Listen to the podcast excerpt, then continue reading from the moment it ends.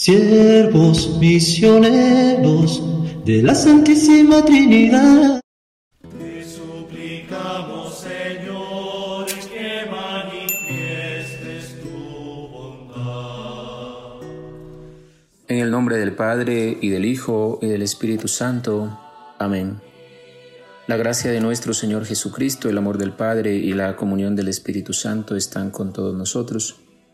Les saluda el Padre Edwin Guerra, promotor vocacional de los siervos misioneros de la Santísima Trinidad en Centroamérica.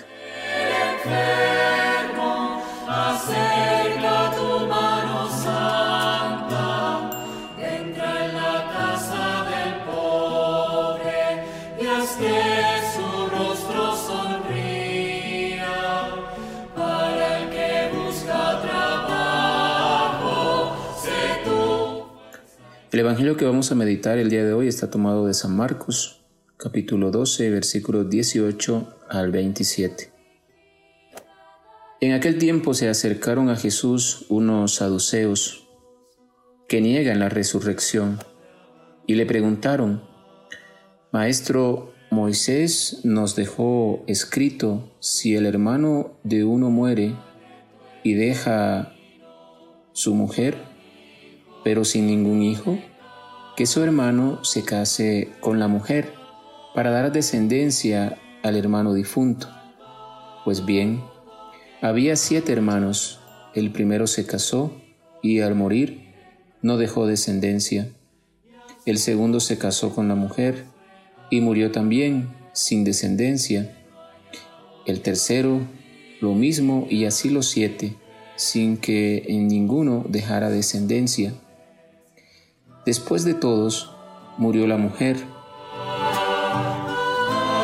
Cuando resuciten los muertos, ¿de quién de ellos será mujer?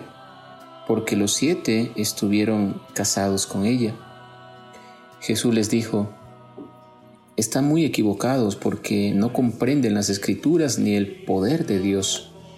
Cuando resuciten de entre los muertos, ni ellos ni ellas se casarán, sino que serán como ángeles en los cielos. Y en cuanto a que los muertos resucitan, ¿no habéis leído en el libro de Moisés, en el episodio de la zarza, lo que le dijo Dios? Yo soy el Dios de Abraham, el Dios de Isaac y el Dios de Jacob. No es un Dios de muertos, sino de vivos. Están muy equivocados. Palabra del Señor. y mucho más todavía. Recibe nuestra alabanza por Jesús y María. Recibe nuestra alabanza. Varios elementos a tener en cuenta en la reflexión de este texto del Evangelio de Marcos que acabamos de escuchar. Primero, en aquellos tiempos, además de los saduceos que negaban la resurrección, estaban también los rabinos fariseos que la afirmaban, aunque con cierta libertad interpretativa. Segundo, había entre ellos quienes consideraban que sólo resucitarían los justos, los judíos. Tercero, en los tiempos en que fue redactado el Evangelio de Marcos, ejercía una gran influencia el pensamiento helenístico pagano. Esta corriente griega prefería hablar más de la inmortalidad del espíritu, capaz por su propia naturaleza de sobrevivir más allá del cuerpo, liberándose de la prisión que éste representaba. Cuarto, la enseñanza de Jesús responde un poco a todas estas corrientes eh, de pensamiento, poniendo en el centro la verdad del amor de Dios. Si Dios ama al ser humano, no puede abandonarle en poder de la muerte, sino que lo unirá con la fuente de la vida para hacerlo inmortal, es decir, nos unirá consigo mismo. Y quinto, la respuesta de Jesús es que la vida de los muertos escapa de los esquemas del mundo presente. Será una vida diferente porque es divina, eterna, comparable a la de los ángeles, de suerte que el matrimonio y la reproducción carecen en ella de sentido.